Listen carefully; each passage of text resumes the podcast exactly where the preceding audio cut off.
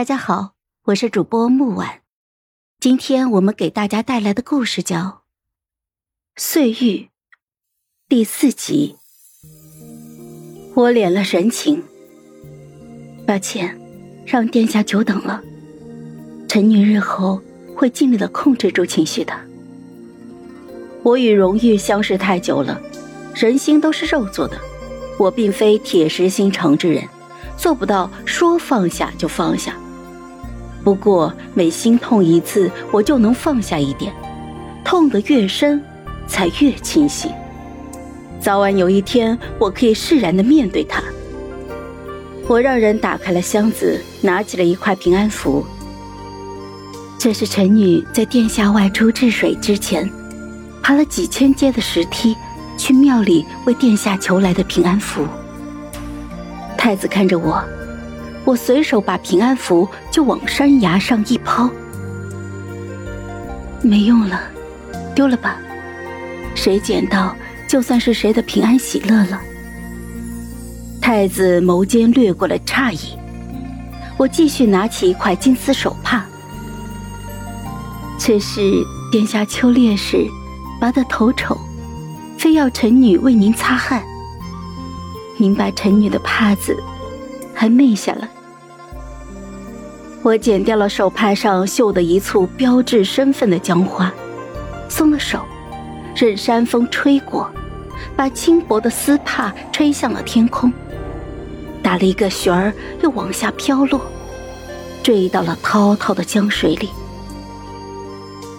好歹是金丝绣的，顺流而下，给山外的村民捡到，还可以卖几个银钱。买些肉来改善伙食。我从箱子里又翻出来一沓纸，看清上面的字，我笑了。这是我幼时学字，学的第一个字，便是“玉”字，是殿下你亲手教我的。这么多年了，这些废纸你还留着呢。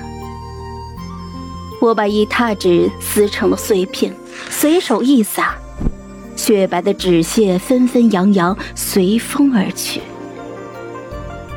一箱没用的，被宝珠挑了出来，典当不了又送不出去的旧物，我一样一样，全都扔下了山崖。最后，我拈起了一缕头发，觉得有些多了，心疼自己的头发。又放下了一些，拿着剪刀剪了下来。许是我今天出人意料的举动太多，又许是一件又一件旧物带出来的往事，让他也有了几分动容。太子看着我，神色复杂。我与他对视，殿下，是您说的，从不后悔。日后你若是后悔了，也别来找我。姑不会。我浅笑，笑着笑着又没了心情，面无表情的放开了手。那一缕青丝飘来飘去，落进了江水里。我将手中的剪子也随手一扔，远远看到剪刀砸进了水里。水花翻滚之下，一点浪都没有激起来。我站在高崖之上，遥望山外青山，如几抹尘烟。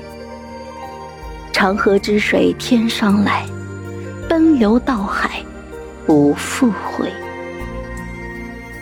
他一直看着我的动作，末了，无奈的叹息道：“江姑娘。”脾气闹完了吗？臣女并非闹脾气，我就当我的太子哥哥从来没有回来，他就死在了这里，从没被找回来过。